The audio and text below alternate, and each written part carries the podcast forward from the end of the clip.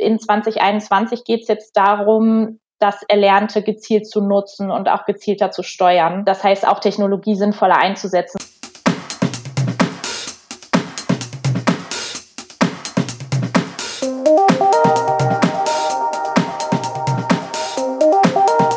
Herzlich willkommen zur ersten Ausgabe der Lernkurve im Jahr 2021.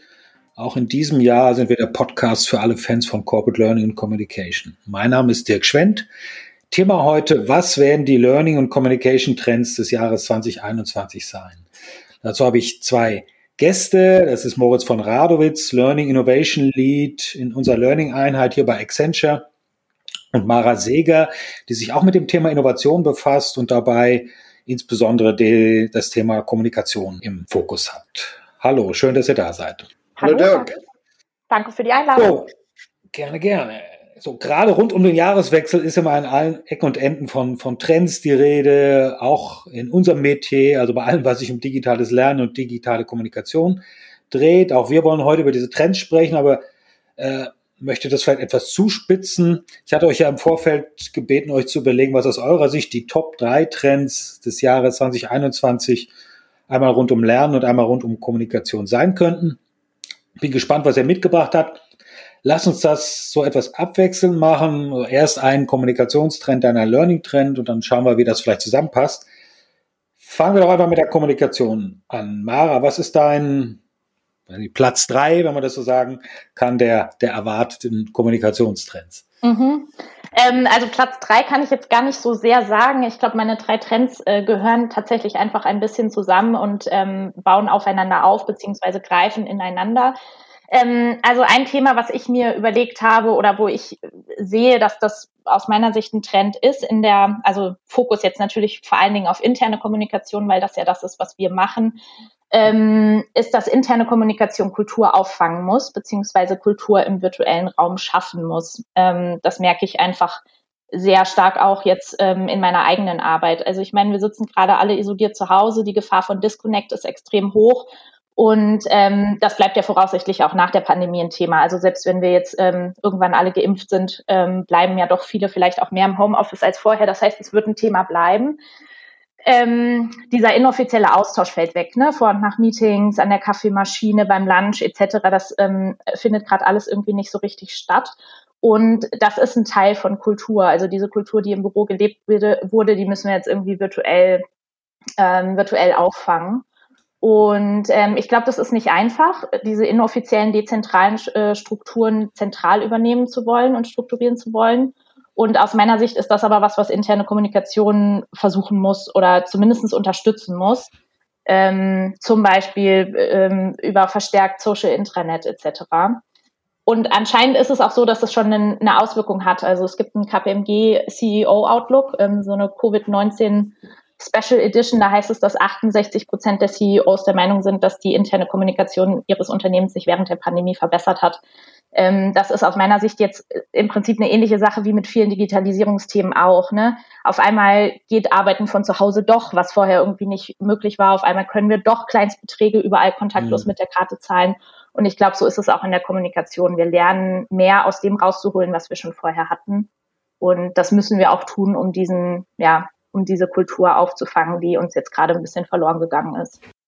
Also mit dem Auffangen finde ich ja interessant. Also ist das aus deiner, deiner Sicht tatsächlich ein, okay, das, was äh, bislang die viel zitierte Kaffeeküche äh, äh, war, ist, sind jetzt heute neue, frische, digitale, informelle digitale Formate? Oder ist es nicht vielleicht auch etwas, was dann neu entsteht in dem stärker digitalen, zwangsläufig stärker digitalen Umfeld und vielleicht nicht nur anders, sondern ja sogar neu, vielleicht sogar besser ja, also mhm. ist es wirklich ein Auffang nach dem Motto, so eine lahme Ersatzlösung, okay, jetzt machen wir hier den, werfen wir den Dieselaggregat an, weil der Strom ausgefallen ist, oder ist es nicht, ja, ist es nicht einfach was ganz Neues zum Teil auch? Das wäre mhm. ein bisschen meine Wahrnehmung. Ja. ja.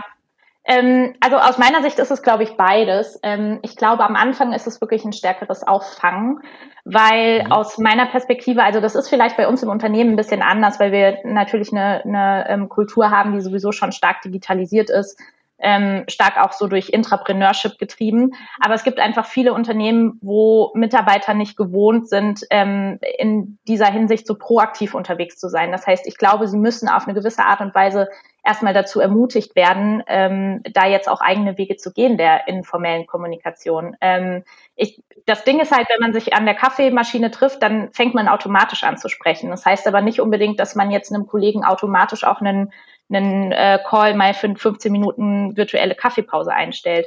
Und ähm, ich glaube, das muss jetzt irgendwie zentral so ein bisschen ermutigt und äh, die, die Möglichkeiten müssen aufgezeigt werden, damit dann die Mitarbeiter selber auch äh, ja sich trauen, das, das stärker ähm, von sich aus zu treiben. So dass dann, also du hast absolut recht, eigentlich müssen wir dahin kommen, dass es, dass es neue Formate gibt, dass es äh, kreative Formate gibt, die auch am besten von den Mitarbeitern kommen.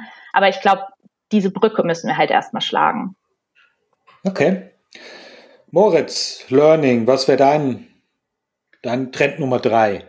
Genau. Bevor ich ähm, nach vorne schaue, denke ich, lohnt es sich ganz kurz mal ähm, äh, Revue passieren zu lassen, was jetzt in den letzten 14, 15 Monaten passiert ist, ähm, als das mit der Pandemie richtig losging. Kurz vorher, glaube ich, hatten wir festgestellt, dass im Lernen in der klassischen Präsenzschulung ähm, vieles ähm, endlich interaktiver wurde. Man nicht mehr nur vorne einen Lehrer hat und äh, dann eine Gruppe von Lernenden, die relativ passiv ähm, das Lernen äh, konsumieren, sondern ähm, die, die Sessions wurden immer interaktiver. Man nutzte Design Thinking Ansätze und ähnliches, um die Lerner einzubeziehen und aktiv ähm, an dem Unterricht teilnehmen zu lassen. Und mit der Pandemie und der Notwendigkeit, ähm, von heute auf morgen mehr oder weniger komplett auf Präsenzschulung zu verzichten, dass dort eine, die Menschen gemeinsam in einem Raum sich treffen und die Möglichkeit haben,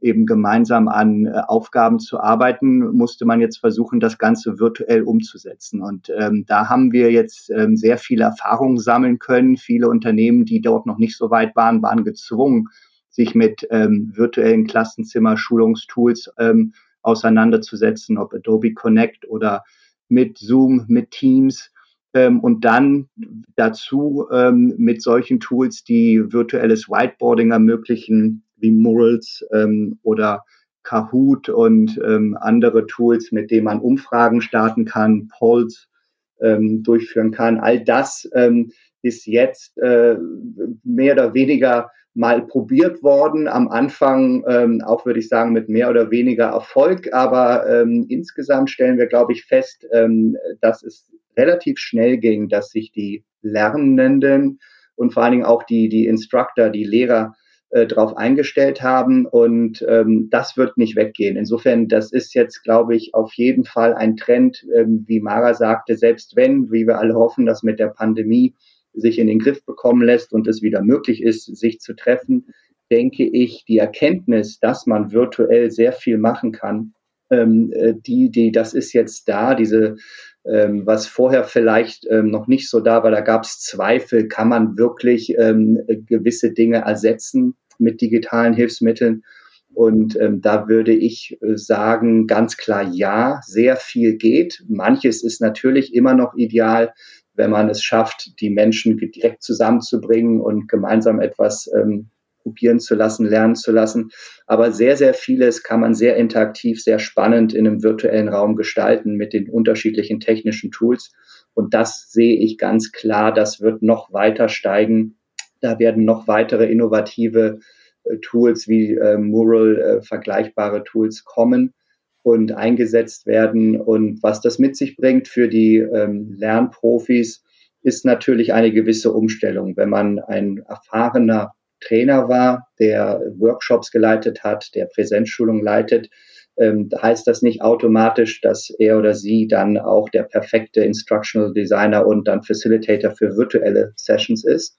Und ähm, diese Erfahrung, die muss man jetzt weiter sich äh, ja, aneignen ähm, und diese Kenntnisse, diese äh, dafür benötigten ähm, Skills ähm, sich ähm, weiter optimieren.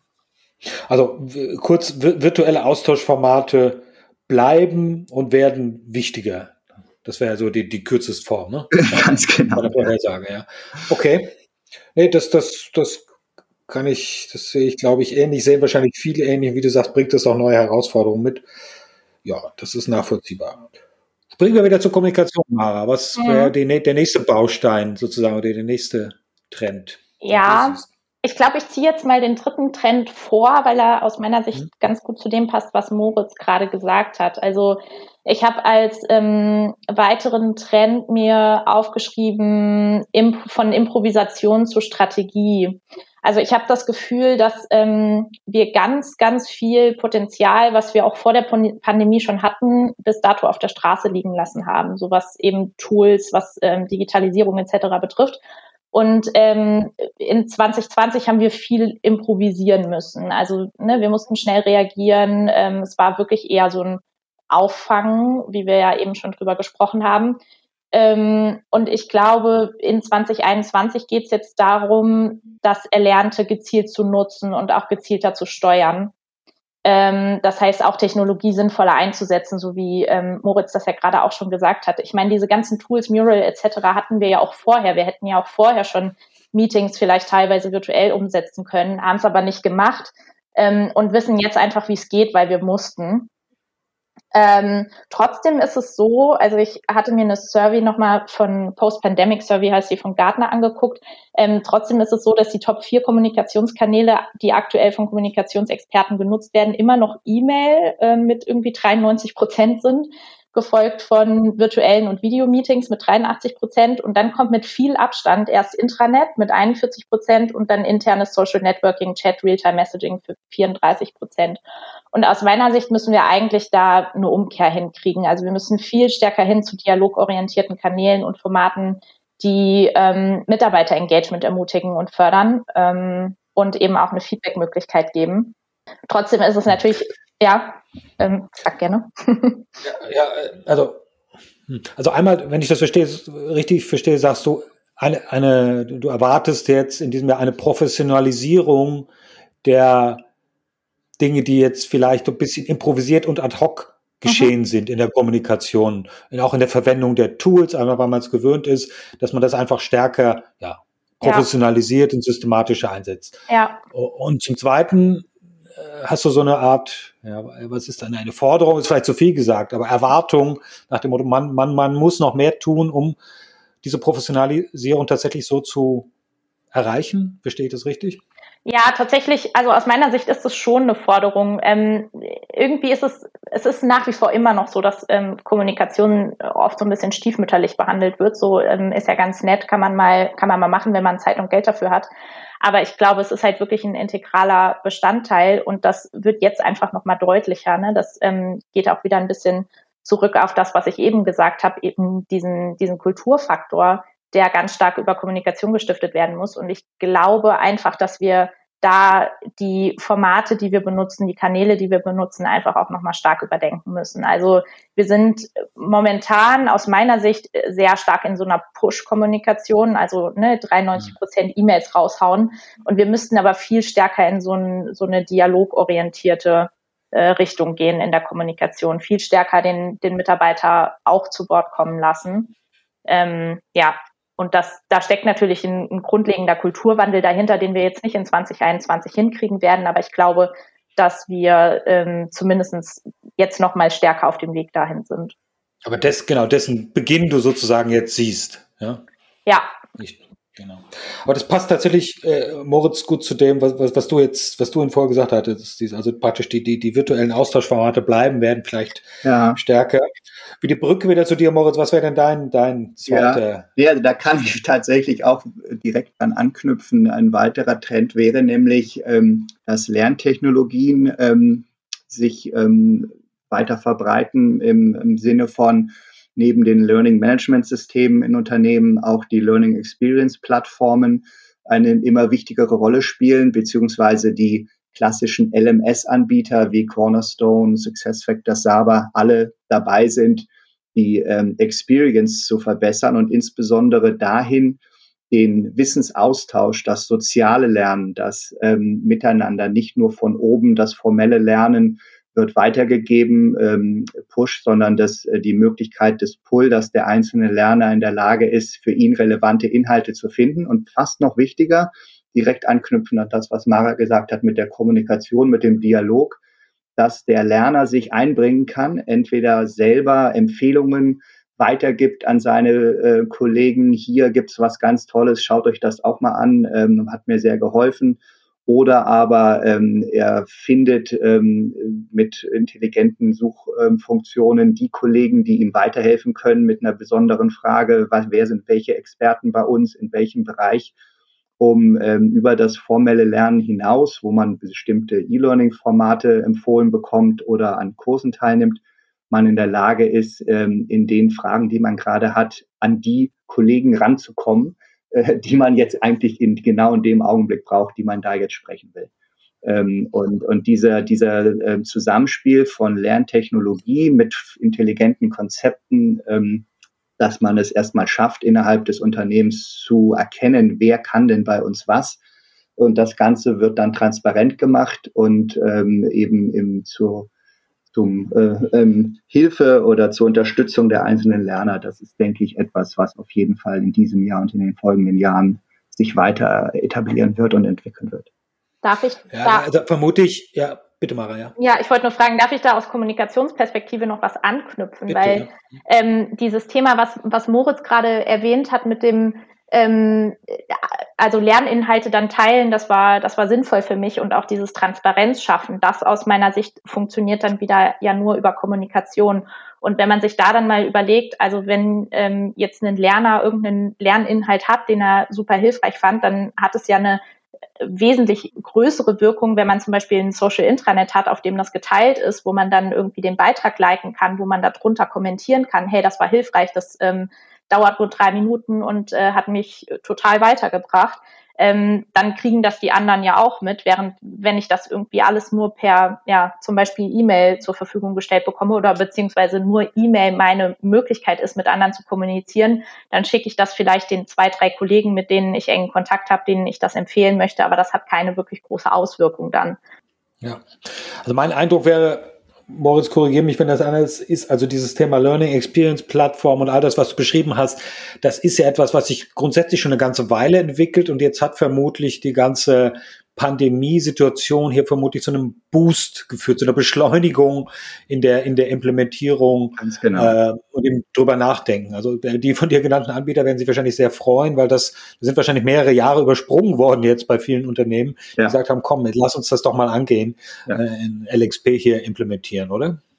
Nee, ganz genau. Das hast du sehr schön zusammengefasst. Das ist genau die Situation. Ähm, wir sind ja als ähm, Accenture eng mit vielen der Anbieter, Technologieanbieter im Austausch, ähm, um einfach in der Lage zu sein, unsere Kunden wiederum zu beraten, wer kann denn was besonders gut. Und da wird ganz deutlich, dass die äh, Pandemie, das vergangene Jahr, was ja nun für viele wirtschaftlich äh, nicht so einfach war, in diesem Bereich ähm, eher positive Einflüsse als negative hatte. Es geht wirklich dort ähm, sehr schnell voran und ähm, die, ja, die Kunden ähm, oder die Unternehmen ähm, erkennen, dass es einfach auch nötig ist, sich dort richtig aufzustellen, das Lernökosystem äh, zu optimieren mit der richtigen Technik und Technologie und ähm, da sind die LXPs ähm, und auch die modernen LMS, die wie gesagt diese Funktionalitäten sie jetzt mit einbauen, ähm, den sozialen Wissensaustausch mit zu optimieren. Das ähm, ist auf jeden Fall etwas, was äh, sich in den letzten Jahren äh, sehr rasant entwickelt hat. Okay, dann springen wir wieder zur Kommunikation. Mara, was ist dein Number One Trend? Ähm, also ein Trend, den ich momentan sehr stark in der externen Kommunikation sehe, der aus meiner Sicht aber auch wichtig ist für die interne Kommunikation, ist purpose-driven. Und ähm, ich übersetze es explizit nicht, weil ich finde, dann geht was verloren ähm, bei diesem, bei der Übersetzung von Purpose. Also es geht so ein bisschen um the reason why, warum machen wir das Ganze hier? Und ich finde, das hat einfach nochmal, also so wie unsere anderen Trends auch, ne? Das war vorher schon da, aber das hat durch die Pandemie, glaube ich, nochmal einen Push bekommen. Und aus meiner Sicht ähm, ist es halt auch, also äh, gerade jetzt, wo wir irgendwie zu Hause sitzen, teilweise irgendwie ja schon auch mit mentalen Herausforderungen desillusioniert und so weiter, ähm, glaube ich, ist es noch mal wichtiger geworden, dass man das Gefühl hat, dass das, was man tut, irgendwie einen Sinn hat und einen Grund hat. Ähm, es gibt eine Accenture-Studie, die heißt From Me to We, The Rise of the Purpose-Led Brand. Da geht es, wie gesagt, eher ähm, um externe Kommunikation.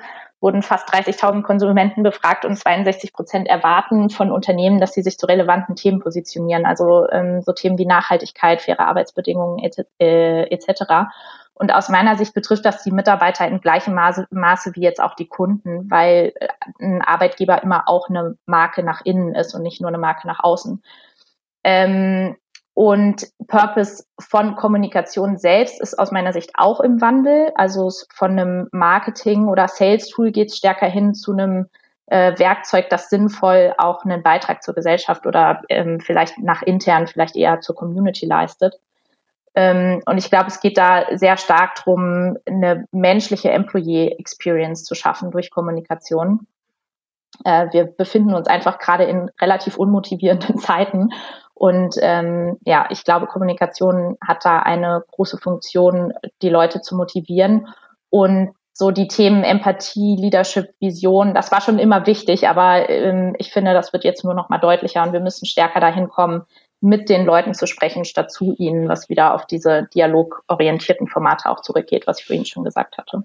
Hm. Auch hier würde ich vermuten, dass das etwas ist, was jetzt auch schon vor der Pandemie mal deutlich an Fahrt aufgenommen hat und aber auch nochmal erheblich beschleunigt worden ist, ja, ich, oder? Absolut. absolut. Ähm, ich meine, so diese ganze Greta Thunberg-Geschichte, ne, da genau. ähm, hatten wir ja da schon relativ viel mit zu tun. Ich glaube nur, dass eine ganz lange Zeit das wirklich äh, sehr viel stärker in der externen Kommunikation gesehen wurde, ne, dass Marken für den Konsumenten halt ähm, irgendwie nachhaltig aufgestellt sein müssen, damit äh, die Konsumenten kaufen. Aber es wird immer vergessen, dass Mitarbeiter auch auf eine gewisse Art und Weise Kunden des Unternehmens sind. Und ähm, gerade so im Bereich Employer Branding gibt es eigentlich nichts Schlimmeres als einen ein Bild, was inkonsistent ist nach außen und nach innen. Das muss schon in Sync sein und das Ganze muss irgendwie transparent und, und, ähm, und ehrlich und wirklich sein. Und wenn das nicht gegeben ist, dann ja, ähm, kann das eigentlich nur nach hinten losgehen aus meiner Sicht. Insofern ist es wichtig, dass wir das jetzt stärker auch nach innen tragen. Okay, Purpose-Driven Internal Communication. Mhm.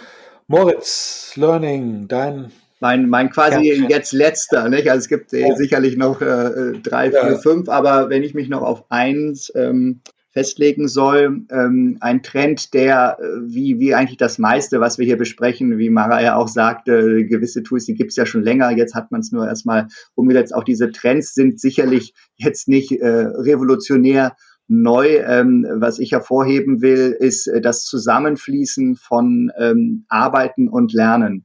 Diese Trennung, die wir noch vor einigen Jahren hatten. Jetzt wird gelernt. Ähm, jetzt muss man Zeit dafür in die Hand nehmen und entweder trifft man sich ähm, mit den Kollegen und dem Lehrer, Lehrer in einem Raum und, und hat eine Präsenzschulung oder man macht digitale Lernformate und ist aber mehrere Stunden raus aus dem Job quasi.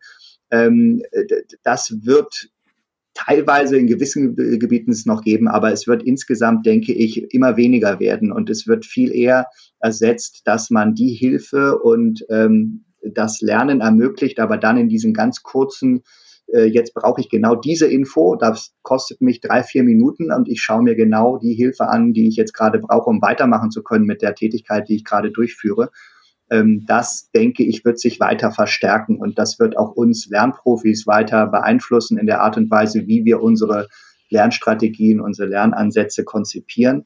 Ähm, äh, weniger äh, formelles Lernen, was, wie gesagt, diesen Zeitaufwand nötig macht, um überhaupt vorher mal sich etwas das Wissen anzueignen, um dann irgendwann das mal einzusetzen, sondern sich überlegen, was können wir für Techniken nutzen, um die Hilfen dann dem Lerner zu geben, wenn er es braucht oder dann eher, eher dem Nutzer, dem Arbeiter.